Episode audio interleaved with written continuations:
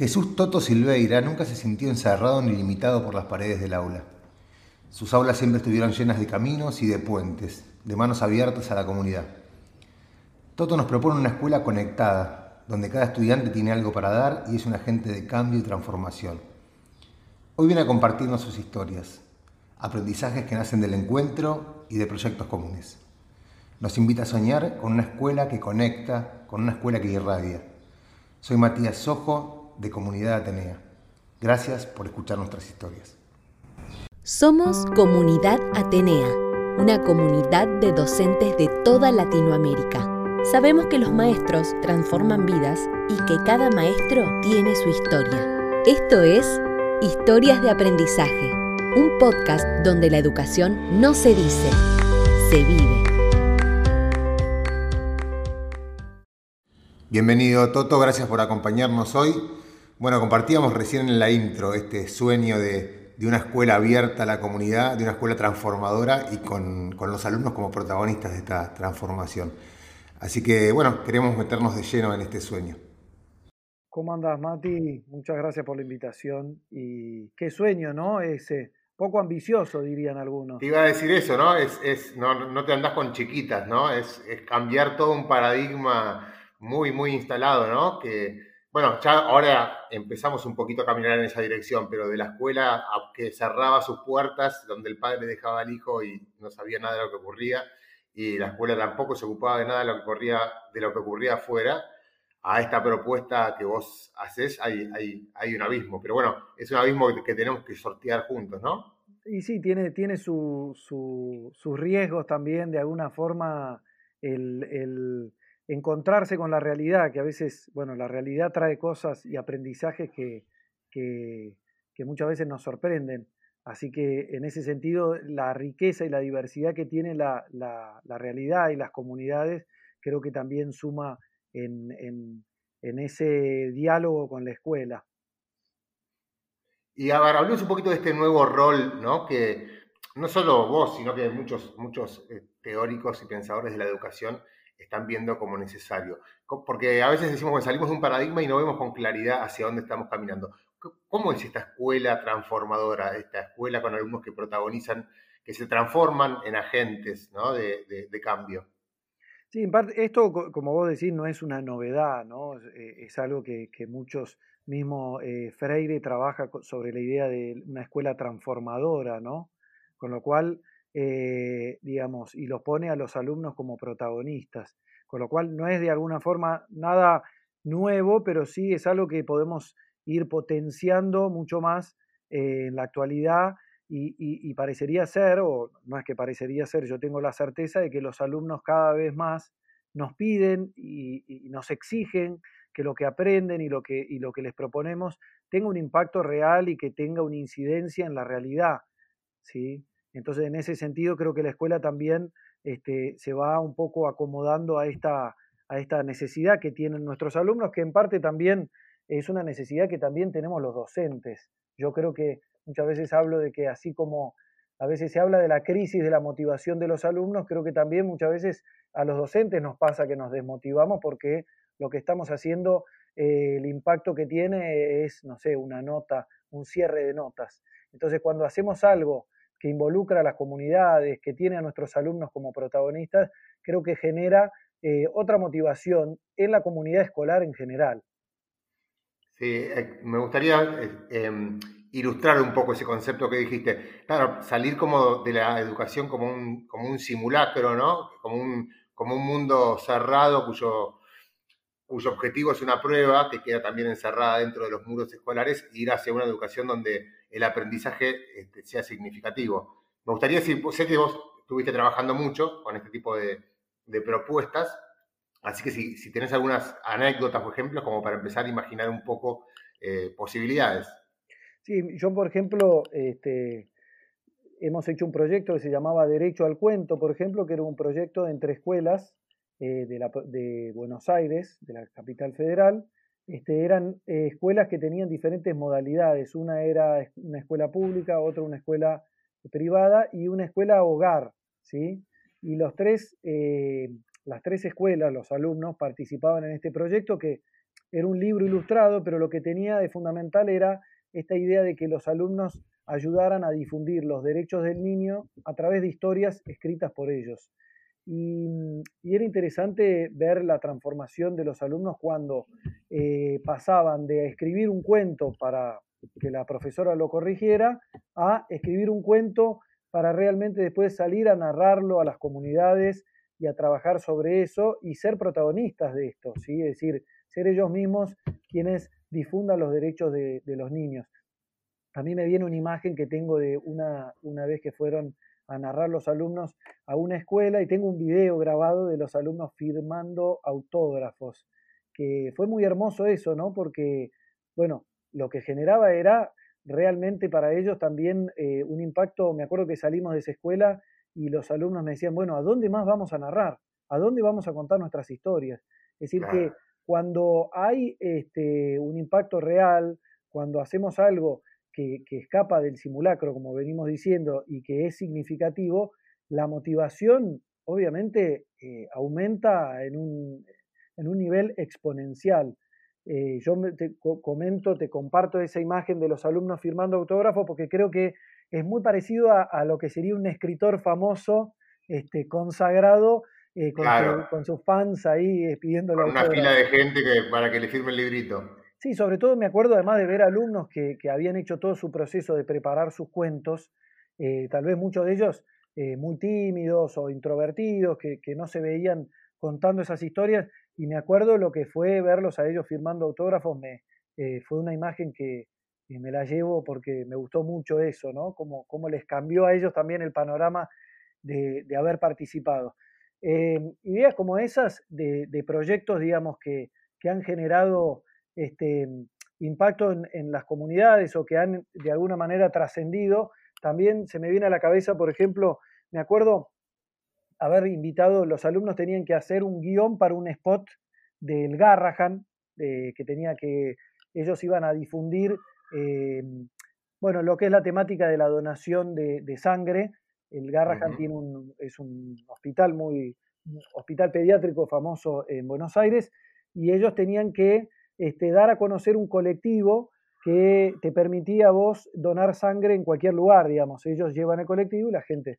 Bueno, la propuesta es que los alumnos generaran el, guion y para eso pensamos que la protagonista de ese guion, del spot, iba a ser Maju Lozano, que es una periodista eh, argentina, eh, periodista, trabaja en la televisión, en la radio. Bueno, y yo la invité, ella le interesó y se prendió. Y lo interesante, no lo interesante, lo llamativo de esto era que los alumnos no me creían que ella iba a participar. Entonces me acuerdo el día que fuimos a filmar el spot y que no podían creer que lo que era real, digamos. Eso también tiene que ver con, un poco con, con esto de que los alumnos de alguna manera lamentablemente se acostumbran a que sea medio simulacro lo que hacen en la escuela y de golpe no creían que podría ser real, que el guion que ellos estaban algo de verdad. Claro, y podía ser alguien que ellos veían en la televisión. Entonces me acuerdo que después de, que filmamos, eh, algunos alumnos que no habían ido a la filmación este, escuchaban y no podían creer que los otros le contaran, che, pero esto era verdad, esa, periodista estaba ahí. Entonces creo que también eh, de alguna manera los alumnos se han desacostumbrado a, que sus proyectos tengan un impacto real. Ese es un ejemplo que me parece que también está bueno este, compartir con ustedes.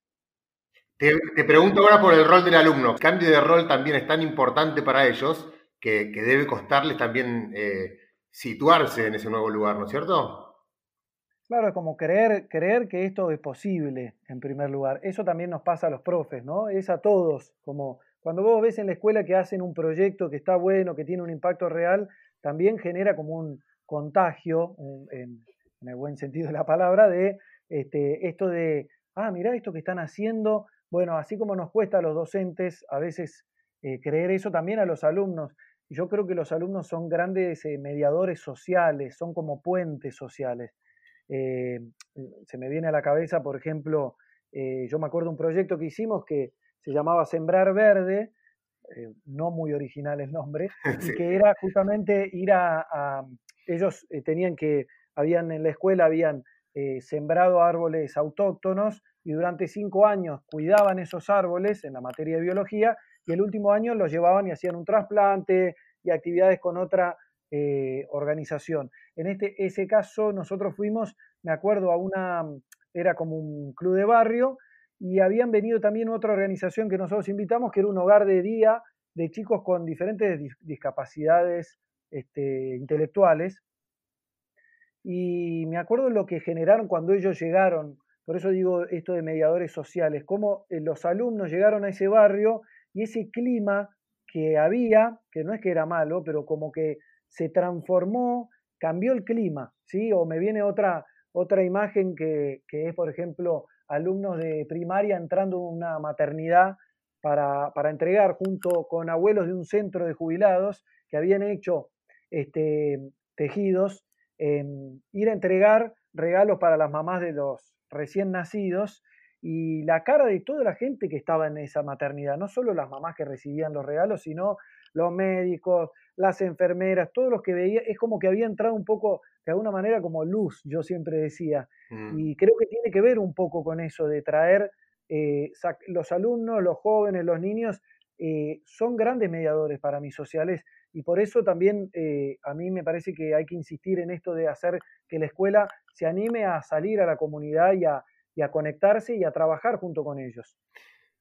Sí, además creo que también hay un, eh, para dar un paso más allá, ¿no? Porque estamos hablando de todo esto y siempre está la inquietud de, bueno, ¿y qué aprenden, no? ¿Qué aprenden? O sea, e, es buenísimo todo lo que generan, dan luz, pero también eh, hay toda una fundamentación de, un montón de cosas que, que, tanto los docentes, como vos recién muy bien aclarabas, como los alumnos que participan de este tipo de propuestas aprenden. Creo que una de las de las claves también está en, la manera en que amplían la mirada, ¿no es cierto? Sí, yo creo que en, parte, en primer lugar, eh, hay cosas que se aprenden en la realidad que es difícil aprenderlas dentro de un, aula, ¿no? De cuatro paredes. Esto nos pasa a todos. Entonces, hay muchos aprendizajes que se dan en, las comunidades, en proyectos este, que se hacen en los barrios, que creo que eh, generan aprendizajes diferentes, no son ni mejores ni peores, pero sí es importante ser conscientes de que generamos otras oportunidades de, aprendizajes. Al mismo tiempo, eh, como vos decís, Mati, esto de ampliar la mirada, yo en primer lugar lo veo con los mismos alumnos, que a veces muchos de ellos eh, me ha pasado trabajar con alumnos, salir con los alumnos de la escuela y el típico alumno que tiene mala fama en la escuela, el que se porta mal o lo que fuera, es el que mejor eh, se desenvuelve en esas situaciones a veces. Ahí ampliamos, ampliamos la mirada a los docentes también, ¿no? Sí, yo ampliamos la mirada. He acompañado muchos campamentos y viajes y eventos así fuera de la escuela y por ahí el que adentro del aula, eh, nada, no, no, encuentra su lugar, de golpe es el que va, hace las, no sé, hace las carpas, prende el fuego, busca leña, está todo el tiempo y ves que estaba, que realmente encontró un lugar donde puede explotar cosas que, eh, como decíamos recién, adentro de las cuatro paredes no, lo encontraba. Sí, y además también amplía la mirada del docente, su mirada de los alumnos y también la mirada del propio alumno de sí mismo, porque creo que también, muchas veces también como alumnos nosotros nos terminamos convenciendo un poco, eh, sobre todo a, alumnos que a veces no les va bien en la escuela, eh, que no sirven para nada, que no son buenos para nada, o, que lo que ellos saben no sirve. o que soy un 4, soy un 5, soy un 6, soy la calificación que tengo en la escuela. Sí, por eso cambia también la mirada, eh, la autopercepción, digamos, de alguna manera, de, algunos alumnos, mm. eh, al, sentirse realmente importantes y, fundamentales en, en, algún proyecto que están haciendo. Ampliar la mirada también yo creo que muchas veces cuando pensamos en algún proyecto, los que nos están escuchando, tal vez ya hicieron algún proyecto con sus comunidades o que tienen ganas de hacer y todavía no hicieron. Y muchas veces yo, yo siempre recalco el hecho de que eh, invito a la gente a ampliar la mirada de quiénes son los potenciales participantes de nuestros proyectos. Es decir, a quiénes podemos invitar a sumarse, no como beneficiarios, como se dice, sino como, como eh, aliados, digamos, como a quién invitamos a, sumarse. Yo tengo varias este, anécdotas de, gente que muchas veces no es invitada a, sumarse a proyectos, tal vez porque existe la idea de que eh, no tienen, este, como, no, no, te pueden ayudar, no, saben cómo ayudarte o no podrían ayudarte. A mí, bueno, una, una anécdota que me viene a la cabeza, así que creo que fue algo que, que me marcó bastante fue hace mucho tiempo. Eh, yo trabajé muchos años con personas con discapacidad visual, ¿no? Que los invitaba justamente a, participar de proyectos, pero no como beneficiarios. Eh, y tengo varios ejemplos de eso, pero me acuerdo una reunión que tuve en Buenos Aires, en la Biblioteca Argentina de Ciegos, eran eh, una mesa grande, eran 10 personas con discapacidad visual y yo. tuvimos una reunión porque estábamos preparando un proyecto eh, era la primera vez que yo estaba en esa situación, después de alguna manera yo me fui acostumbrando a eso. Eh, y como que, claro, yo decía, una persona ciega, ¿qué cosas se le puede pedir? ¿Qué cosas no? Bueno, y me acuerdo que termina la reunión y yo había ido con una mochila y no encontraba mi mochila. Y lo que se me cruzaba por la cabeza, fíjense, es como, no les puedo pedir ayuda a ellos. ¿Cómo me van a ayudar ellos a buscar una mochila que yo no estoy viendo? Bueno, al final ellos, ¿qué, te pasa Jesús? que eh, te, falta algo? Y yo no les quería decir, bueno, al final les digo, todos se pusieron a buscar y uno de ellos encontró mi mochila. Y creo que de alguna manera como que me cayó la ficha no solo de que ellos podían ayudar, sino de que yo tenía en la cabeza de que ellos no tenían esa capacidad de poder ayudar a otros, como que era una limitación total. El no ver era como que te limitaba a todo. Y pasa muchas veces por ejemplo, con, ciertas discapacidades, eso pasa. También pasa eh, con personas, por ejemplo, que de contextos de vulnerabilidad, que también como, como que se cataloga de alguna forma como que ellos no son potenciales eh, participantes de nuestro proyecto, sino beneficiarios o destinatarios. Entonces, en ese sentido yo hablo de ampliar la mirada. Claro, no es, Cuando nosotros ampliamos... Sí. Te iba a decir, no es tanto ir a darle a otros, sino es ir a ver qué podemos hacer junto con los otros. Claro, es como una lógica donde vos lo que el otro también tiene muchas cosas. Creo que una sociedad más justa eh, y sobre todo más pacífica es una sociedad donde toda persona siente que es necesaria y que tiene algo para enseñar y para aportar. Eh, creo que ahí es un poco la paz. Yo hablo de la paz social que viene un poco desde ese lugar, del poder eh, sentir que yo también tengo cosas para aportar o para enseñar o lo que fuera. A veces pasa eso en contextos donde las personas, no sé, no, tienen, no han tenido la posibilidad de estudiar y están convencidos de que si vos no estudiaste o no tenés un título, no sabés y vos te pones a hablar y me ha pasado eh, y saben un montón. Lo que pasa es que, bueno, no tengo el título, entonces, de alguna manera, creo que ampliar la mirada también es, por ejemplo, empezar a mirar eh, la comunidad de la escuela también interna, eh, quiénes pueden participar, no solo los docentes o alumnos, a veces no miramos de que hay gente, no sé, de mantenimiento, gente de limpieza que trabaja en la escuela, la gente que trabaja, no sé, en, la puerta de la escuela, que recibe a los alumnos. Hay un montón de personas que tienen muchísimos conocimientos, experiencias que pueden compartir, lo que pasa es que no son invitados o no son tenidos en cuenta a la hora de, de buscar aliados en este tipo de proyectos. ¿Y tenés alguna historia así de descubrimiento, tanto por ahí quizás tuyo como de tus alumnos, de, de, descubrir todo lo que tenía para dar alguien que quizás eh, a primera vista no, no, no, no, lo imaginaban? Yo me acuerdo, digamos, hice un proyecto con, con eh, eh, un equipo de mantenimiento de una escuela. Me acuerdo que, que me sorprendía porque uno de ellos había sido marino en un buque mercantil y había viajado por África, por Asia, conocía un montón de lugares y me contaba sus historias. Y yo decía, claro, ¿qué, eh, ¿por qué yo pensaba que no podía haber esto atrás?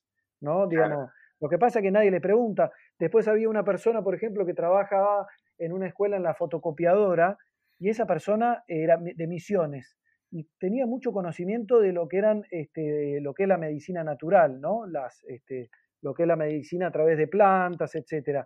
Eh, me acuerdo en ese caso que yo lo invité a, a primaria una, a una clase para que él contara cómo era realmente, estábamos trabajando el tema, para que él contara realmente cómo era usar esas plantas para curarse. Él me contaba mi familia, mi mamá, cuando me dolía tal cosa, me hacía un té de tal cosa. Y él me decía que no, que no, digamos, que él no era eh, maestro, que él no podía ir a dar una clase. Bueno, fíjense que no lo convencí, ¿eh? y no conseguí que fuera a dar esa clase, tal vez por, por, esa cosa así como de, de darle un lugar a, a, digamos, como que no se sentía en la posición de poder ir a dar una clase. Y conocí un montón. Entonces, eh, de esos casos hay muchísimos también, eh, personas que, a veces no se sienten en esa, en esa posibilidad o con esa capacidad de poder ir a, enseñar todo lo que saben. Estas propuestas también nos desafían a abandonar mucho la zona de confort del docente, ¿no? De salir del aula, que también es el lugar de la individualidad, donde lo que pasa está todo controlado.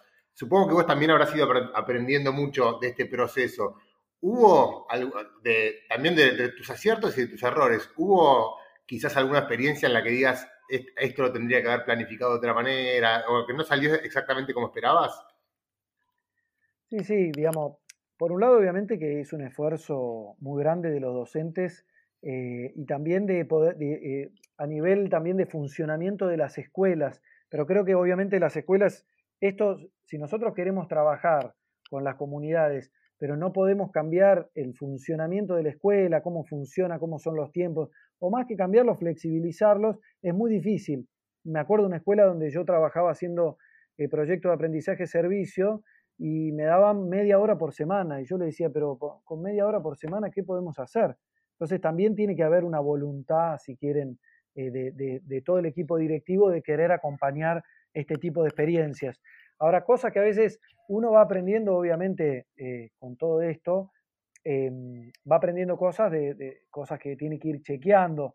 Eh, no sé, a mí, por ejemplo, me acuerdo em, una vez que hicimos teatro en la oscuridad en una escuela y yo no había previsto de que los chicos que iban a participar, Teatro en la Oscuridad, le cuento a los que nos escuchan si tal vez nunca lo hicieron, este, es un teatro justamente que se hace eh, en total oscuridad y que se trabaja con otros sentidos más allá de la, visión, ¿no? Em, en este caso, yo había invitado a un grupo de teatro que son ciegos eh, y que hacían una obra de teatro en la oscuridad. Y yo no había pensado, no había tenido en cuenta de que los alumnos eran de primaria y les daba miedo la oscuridad. Es decir, lo que primero pasó fue que entraron y empezaron todos a gritar al Entraron en pánico. Entraron en pánico y claro, yo digo, pero esto no lo había pensado yo, de que eh, el tema de la oscuridad y los niños de primaria era algo, una combinación un poco riesgosa. Bueno, así que en ese sentido, bueno, es un, es un detalle, pero creo que a veces pueden pasar ese tipo de cosas o, o los tiempos. Uno cuando trabaja con las comunidades o con otras escuelas, tiene que saber que hay emergentes, cosas que muchas veces las planificamos de una manera, pero llevan otro tiempo a veces o se atrasan. Es decir, eh, tiene que ver también con flexibilizar este tipo de, también de, eh, de, cosas que nosotros muchas veces queremos que eh, algo está planificado y salga igual y sabemos que cuando trabajamos con otros esa parte la tenemos que, flexibilizar porque si no es muy difícil hacer algo en conjunto. A veces mismo pasaba en el proyecto que yo hice, me acuerdo con el de un proyecto de Derecho al Cuento que les conté hace un ratito, con escuelas, eh, con tres escuelas diferentes, que una escuela podía un día, otra escuela otro día, otra escuela otro día, y uno tiene que empezar a hacer un poco de malabarismo para, para combinar eso, pero a la vez vale la pena, y creo que ahí está el punto. ¿sí? Es decir, es un esfuerzo, sí, corremos, este, nos arriesgamos a cosas, sí, este, nos exponemos más porque salimos de esa zona de confort, sí, ahora el, lo que el precio que uno paga por lo que se consigue eh, realmente es muy bajo de alguna manera si hablamos en términos este, de comerciante que está vendiendo un producto, es decir, tiene un impacto, claro, eh, es muy significativo para los alumnos y para los docentes, estar trabajando en algo que realmente eh, no es un simulacro, sino que eh, tiene un impacto real y es con personas de las comunidades y con gente que muchas veces vos vas hacer algo o vas a trabajar en algo y te sorprende con algo que no esperabas. La realidad tiene esa, e, es una de las cualidades que tiene la, realidad para mí, que es lo emergente. Eh, eh, yo lo, siempre lo diferencio de un laboratorio, que es lo que tiene el experimento, que es como que controla las variables.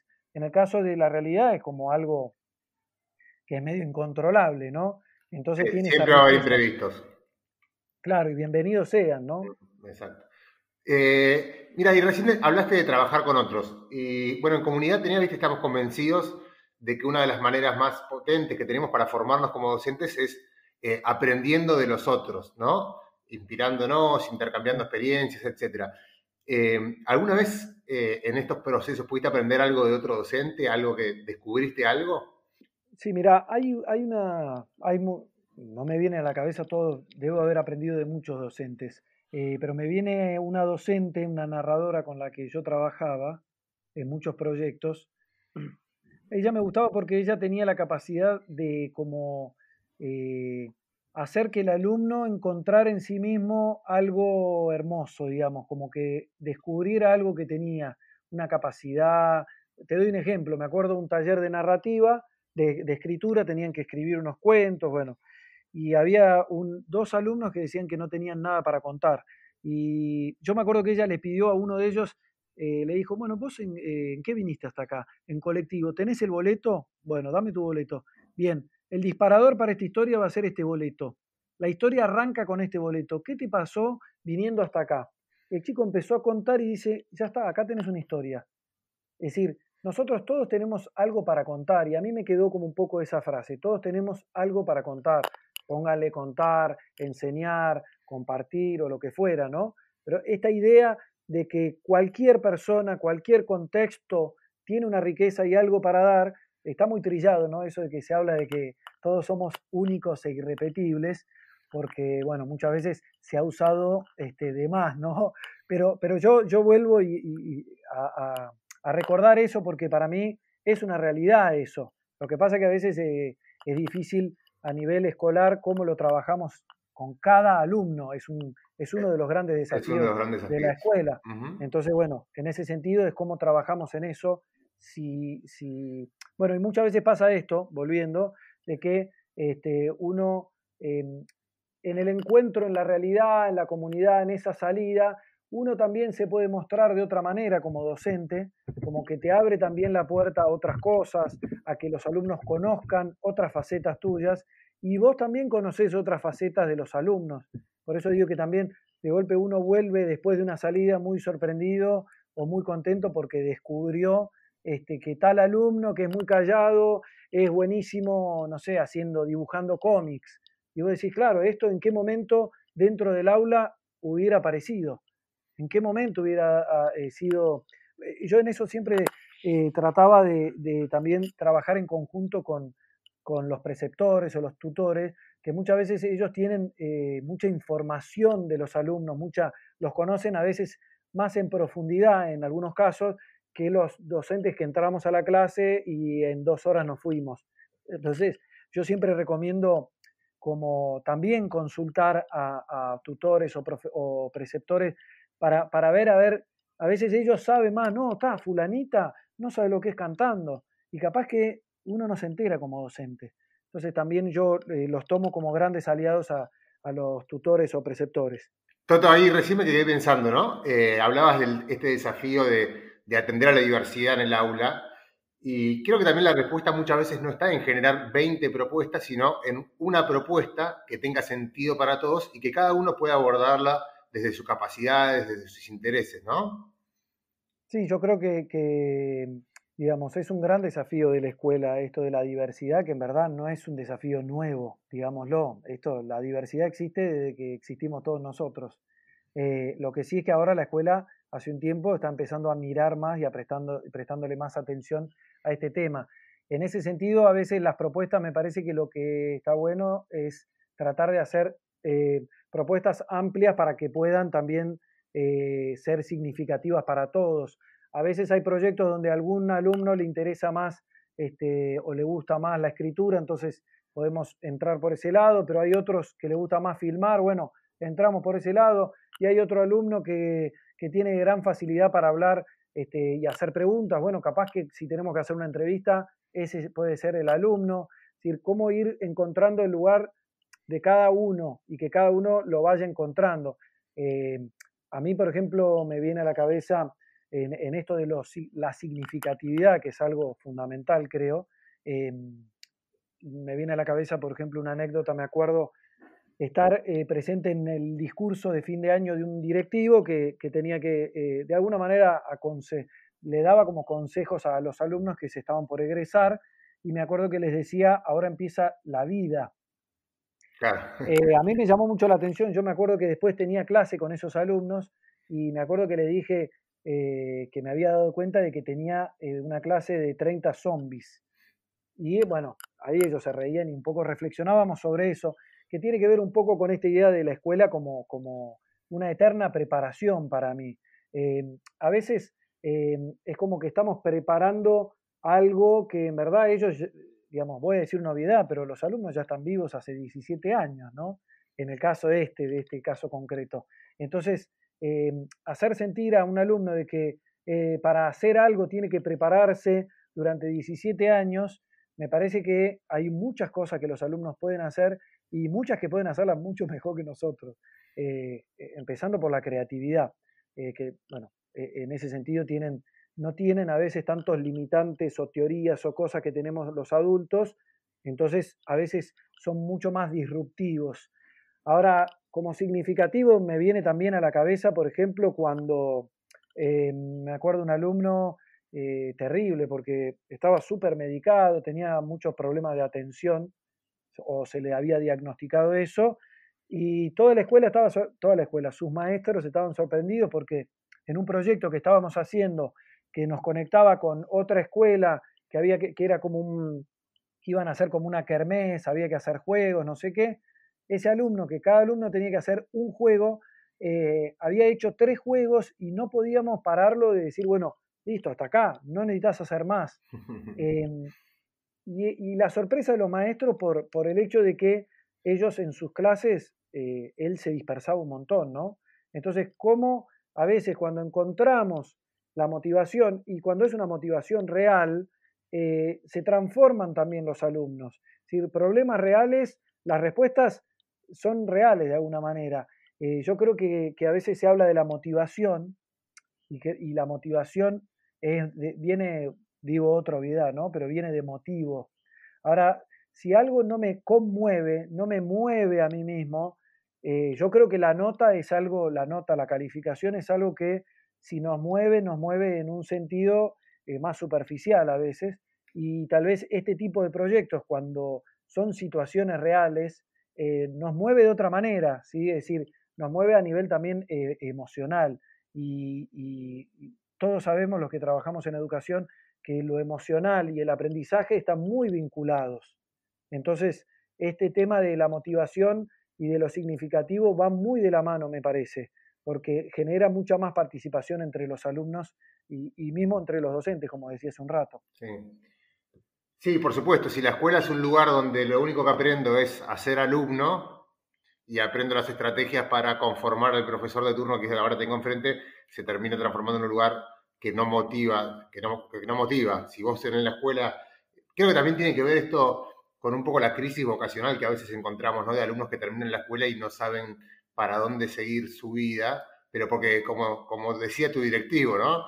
Eh, si la vida comienza ahora, y yo no estuve en estos 17 años actuando, ni descubriendo, ni explorando, ni, ni, ni potenciando todo lo que soy capaz de dar, es muy difícil decir, bueno, ¿para, dónde arranco? Sí, sobre todo que también en la escuela eh, eh, muchas veces lo que nosotros sabemos eh, no sirve en la escuela, digamos, como que no tiene lugar. Entonces, como todo lo que vos sabés, bueno, acá está todo bien, pero afuera. a mí me pasó, por ejemplo, trabajando en Brasil en una favela, que los alumnos que yo tenía, que no eran alumnos, yo trabajaba fuera de una escuela en el mismo barrio. Pero me acuerdo que los alumnos era increíble la capacidad que tenían artística, más allá de las faltas de oportunidades. Y en la escuela, ¿qué pasaba? Se aburrían. Y le decían, obviamente, que nada, que no servían para nada, que papá, papá, papá, papá. Entonces, eh, yo creo que también a veces eh, es desafiante para los alumnos como mirarse con otros ojos de alguna manera, como transformar esa mirada, porque a veces sienten que no son buenos para nada. Eh, creo que, tenemos que trabajar también como, como nosotros como adultos en empezar a ampliar esa mirada, porque, porque hay muchos alumnos que ni se les pregunta qué les gusta, qué te gusta. También tiene que ver esto, digamos, como yo les decía hace un rato, eh, esto de que tiene que haber una voluntad de los directivos, de la escuela en general, para hacer esto, acá también se juegan eh, los tiempos, es decir, si nosotros no tenemos tiempo para hablar con el alumno eh, de otras cosas que no es lo de la materia, bueno, es difícil desde dónde nos vamos a conocer y qué es lo que vamos a conocer. A veces por, por no utilizar este, las primeras dos semanas, yo siempre le decía a algunos docentes que laburaba, por dos semanas que tal vez utilizás para conocer bien a tus alumnos, capaz que eso después el resultado es un año excelente, en vez de vos no dar tiempo a ese espacio, a que te conozcan y a que los conozcas, a generar un vínculo. Eh, digamos, yo si no, no tengo confianza en una persona, bueno, el vínculo es mucho más, este, está colgado de un hilo, ¿no? Entonces, yo priorizo siempre primero la relación del alumno con, de los alumnos con los docentes. Bien. Sí, un alumno, los alumnos no aprenden de gente a la que no respetan, ¿no? Por lo menos. Em, sí, o que no conocen o que no, no se muestran también eh, como más humanos. Acá es como que estamos todos aprendiendo. Si nosotros conseguimos transmitir eso, también eh, los alumnos se sienten de otra manera, me parece. Pero cuando lo transmitimos en serio, no como decírselos para que ellos se queden tranquilos, digamos, ¿no? Creerlo en serio el docente. Y hablando de transmitir, Toto, yo creo que cada docente tiene como su corazón docente, ¿no? Ese, ese mensaje esencial o aprendizaje esencial que quiere transmitirle a sus alumnos, ¿no? Más allá de eh, la asignatura que le toque, ¿no? Algo más profundo que va más allá. Si vos tuvieras que definir cuál es tu, corazón docente, tu, aprendizaje esencial, eh, y mi aprendizaje esencial, eh, yo creo que, digamos, en primer lugar, em, existe algo también que es el adultocentrismo, yo siempre hablo de eso, que es una palabra media rara, pero que, tiene que ver un poco con el mundo adulto. Creo que muchas veces es muy difícil para los adultos abrir a la posibilidad de que un nene de 10 años te pueda enseñar algo, ¿no?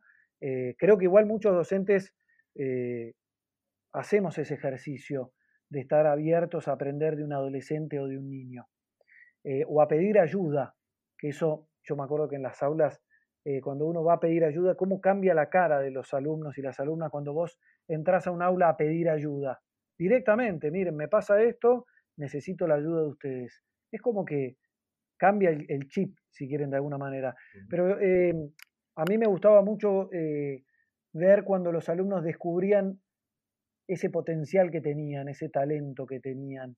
Em, a mí me, dejó muy marcado una, alumna eh, adolescente que era una alumna que tenía gran capacidad para mí para la parte de comunicacional eh, con otros, con adultos, y ella estaba convencida de que no servía, como que no era buena en nada. Me decía, mira, yo no soy buena en nada, me va mal en la escuela y ¿qué tengo de bueno? y cómo y yo me veía en esa situación de tratar de transformarle esa mirada a ella, haciéndole entender de que ella sí era muy buena en muchas cosas. Lo que pasa que, bueno, como que de alguna manera ella había terminado creyéndose eso.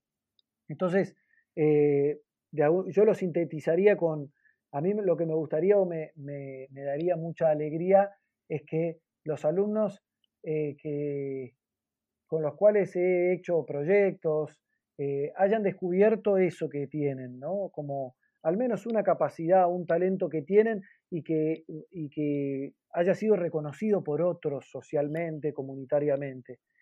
Creo que eso también es lo que genera como la, de alguna manera ese amor a sí mismos también y esa motivación y lo que necesitamos para que los adolescentes también o los jóvenes alumnos se animen eh, a seguir adelante con, con su proyecto de vida, ¿sí? Mm. Eh, si nosotros no descubrimos como ese, ese potencial, eh, es como que parecería ser que viene una, película de terror, digamos.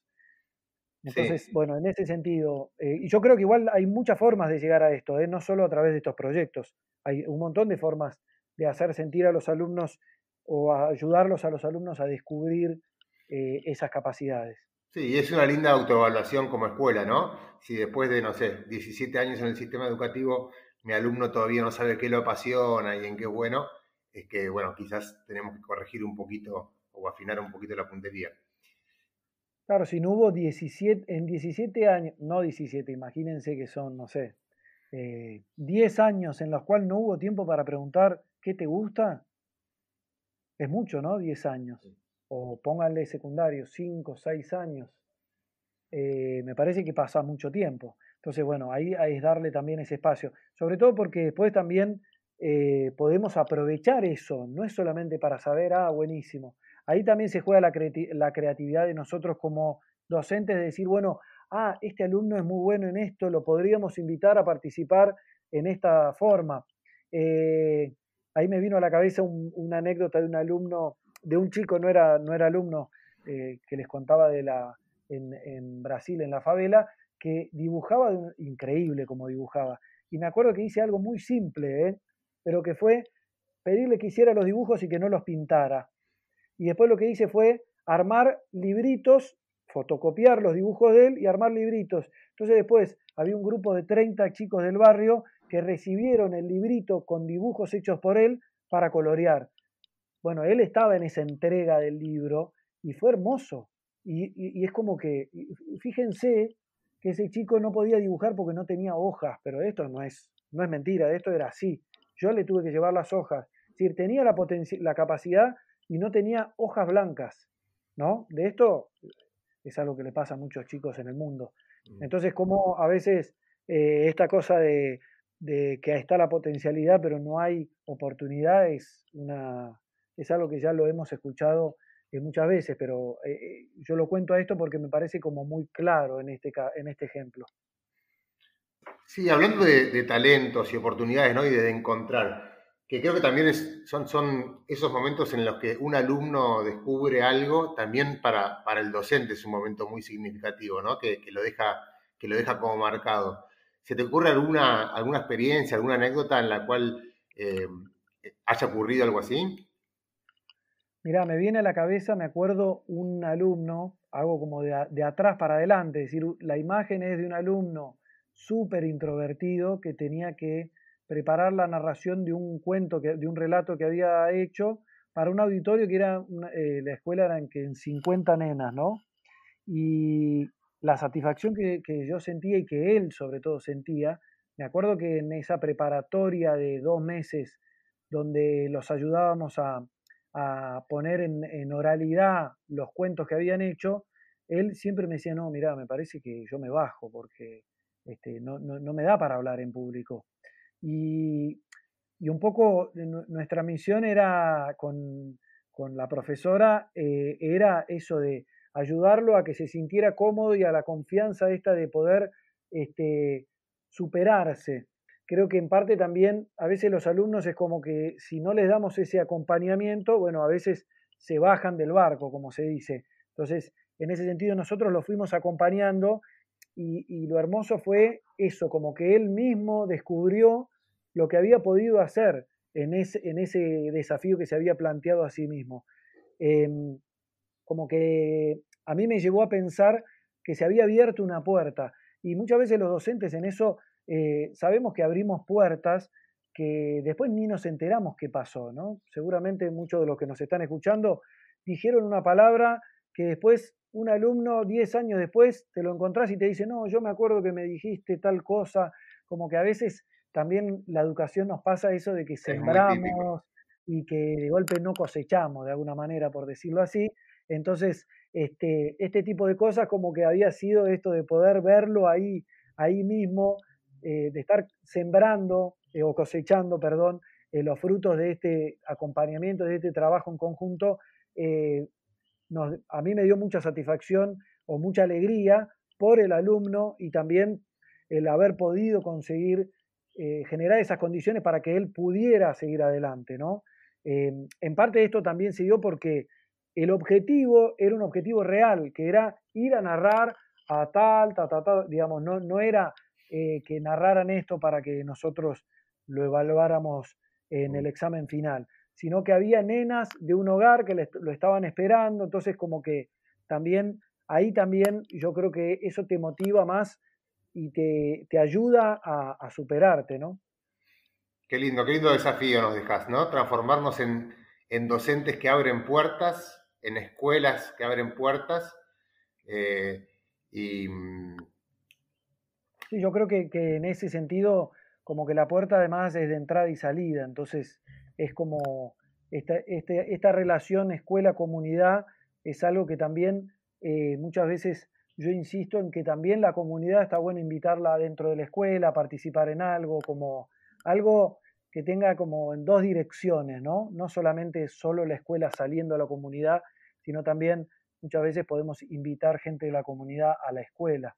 Eh, en ese sentido, bueno, como hablábamos hace un rato, esto de, poder flexibilizar este tipo de estructuras es un, desafío, pero que tiene este, como resultado este, una riqueza enorme. Muy bien, Toto, la verdad nos dejas muy inspirados, muy desafiados, seguramente todos los oyentes también llenos de preguntas. ¿Eh? porque también aprender es aprender a hacernos preguntas. Muchas gracias por, la invitación, Mati, y bueno, espero que, no, se hayan aburrido con esto que estuvimos hablando, sino en parte al menos que logremos un poquito de inspiración ahí para, para compartir.